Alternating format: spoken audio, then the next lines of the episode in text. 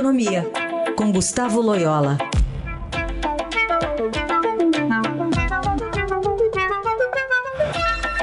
Bom dia, Loyola. Bom dia.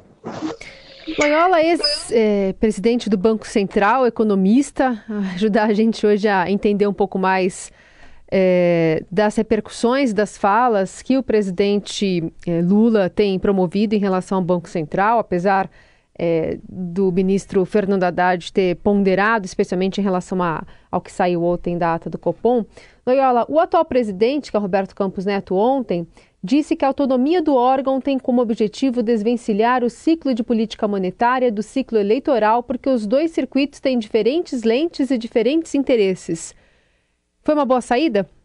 Uma boa saída, né? Ele, ele é, se apoiou na técnica, né? Nos estudos que existem, abundantes, né? Muita, muita, existe muito estudo teórico e empírico é, sobre a autonomia do Banco Central.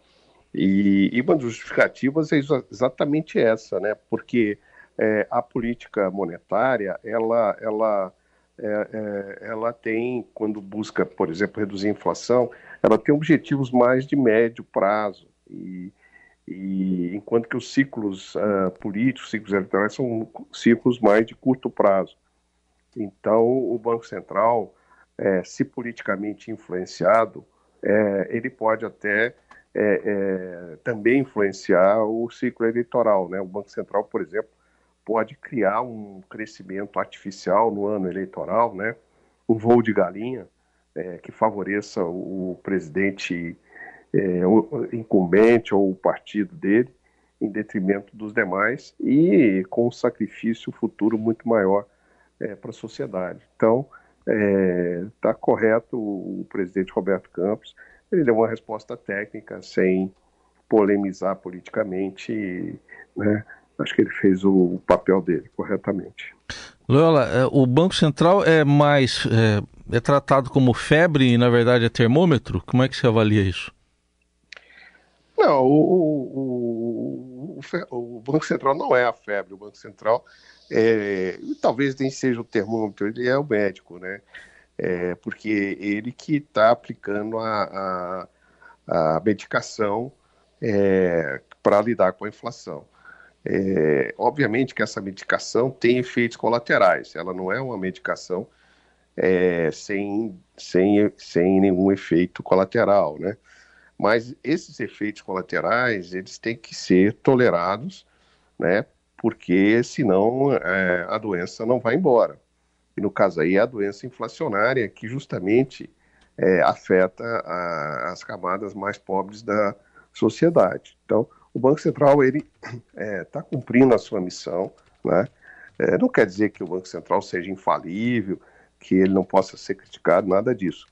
É, a, o que não pode é, de fato, é, vamos dizer assim, interferir no Banco Central, buscando, é, é, vamos dizer assim, que ele comece a pesar é, questões mais de curto prazo nas suas estratégias de, é, de, de, de, de anti-inflacionárias, né? Bom, é, nesse sentido, o presidente, né, a gente está tentando analisar politicamente, né, os recados que tem vindo, ou falando para a própria base, ou também já se precavendo de uma economia que não vai deslanchar como ele pretendia. Então, se justifica já essa crítica ao Banco Central agora. Agora, é, a, o senhor entende que há alguma possibilidade de Roberto Campos Neto deixar a presidência do Banco Central antes de 2024? Olha, ele tem, ele tem um mandato que o protege. É, acredito que o, o Congresso, né, o Senado, não vai dar um passo aí de retirar é, esse mandato dele, né?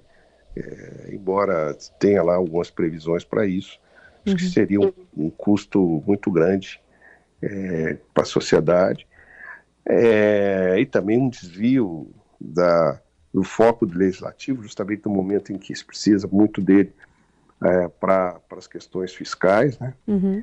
É, mas, assim, é, então ele tem essa proteção. Agora, tem, uma, tem algumas questões de, de foro íntimo, né? De repente, é, ele pode achar que já deu, que tem muita pressão sobre ele. Sim. e, e ir embora. Mas eu não acredito que ele faça isso, tá? Eu acho que ele vai cumprir o papel dele até o final, tá? O quanto você acha que deve ter pesado, Loyola, é, aquele registro que a Folha fez do celular do Roberto Campos Neto, ainda integrante de um grupo de WhatsApp chamado Ministros do Bolsonaro, dias depois do golpe lá de 8 de janeiro? E da camisa amarela também no dia da votação, acho que dá para juntar. É, é, a camisa amarela, infelizmente, é um símbolo é, brasileiro que todo mundo antigamente né, usava com certo orgulho e ficou marcado com o bolsonarismo. Ele é, talvez tenha sido um pouco imprudente, mas eu não acho que isso aí, é, é, vamos dizer, diga que ele, ele não seja imparcial nas, nas atividades dele. É uma, é uma posição como cidadão, né? Uhum. É, o fato dele estar no grupo de WhatsApp ainda, é, realmente, é, eu, eu, não vejo assim, nem, em princípio, nenhum, nenhum problema maior ele estar no grupo de WhatsApp dos ministros, porque ele era parte do governo, ele, enfim, acho que isso é natural, embora o Banco Central tenha lá sua, sua autonomia, né? É, então não é algo tão assim fora de, de questão. Mas, uh, enfim, as razões porque ele continua nesse grupo, realmente só ele pode dizer. Mas, de todo modo, assim... Você teria saído, Loyola, se você fosse do governo anterior? você... é, bom, felizmente no meu tempo não tinha... O... Ainda bem que não tinha WhatsApp, né? hein? Mas o, o, equivalente ao WhatsApp, vamos ah. dizer assim, você não... Enfim, é uma questão muito pessoal, depende, é, sabe... É, então, prefiro. É, é, felizmente, não tive esse tipo de questão. Né? esse tipo de conflito. Mas, mas assim, eu, eu, eu, acho que a gente tem que analisar, né? Mas o, o comportamento do Banco Central é, objetivamente. Uhum. E outra coisa, as decisões do Banco Central são colegiadas, vamos lembrar. Né? Então, o, o, presidente do Banco Central, obviamente, ele é um não faz nada sozinho uma, ali, né? É, ele tem uma voz de liderança, sem dúvida, mas uhum. ele não faz nada sozinho. Então, assim, o Banco Central é transparente, ele, as atas são publicadas, né? uhum. né? É, inclusive, a ata que ele publicou ontem, ele, é, o Banco Central fez questão de se explicar, foi uma ata longa, né? Uhum. Então, então, assim, não, não, não acredito que seja, mesmo que tenha sido um deslize do, do pai do Roberto, não acho que justifica essas críticas, né? Inclusive porque, eu acho importante dizer, a, as críticas é, não ressoam sobre ele, pessoa física, e sim sobre a instituição. Ah, sim. Não é? Sobre a instituição. É, nós tivemos aí, em, no, inclusive no governo Bolsonaro, que, é, enfim, oposição aí, ao, ao Lula era oposição, é, várias agressões a, a pessoas que re, representavam instituições, como, por exemplo, ministros do Supremo. Uhum. É? Na medida que eles estão, estão lá, foram indicados, aprovados pelo Senado e, e, e, vestiram a toga, eles são parte de uma instituição, tem que ser respeitado. Né? Não quer dizer também que as decisões dos ministros do Supremo não estejam sujeitas a crítica. Qualquer um pode criticar dentro dos. É, Limite democrático. Sem ofensas, né? Exatamente, sem ofensas pessoais, etc. Mas ataque à instituição é outra coisa. e, e isso é que tem que prevalecer no Banco Central. Eu posso, qualquer um de nós pode criticar a condução da política monetária, não tem nenhum problema nisso. Agora, vindo do presidente da República, né, que, que, que, que tem o poder da caneta, vamos dizer assim, a, né, embora esse poder da caneta tenha algum limite por causa da autonomia do Banco Central, é, é mais grave ainda. Né? Muito bem. Loyola, obrigada pela análise e até quarta. Até quarta.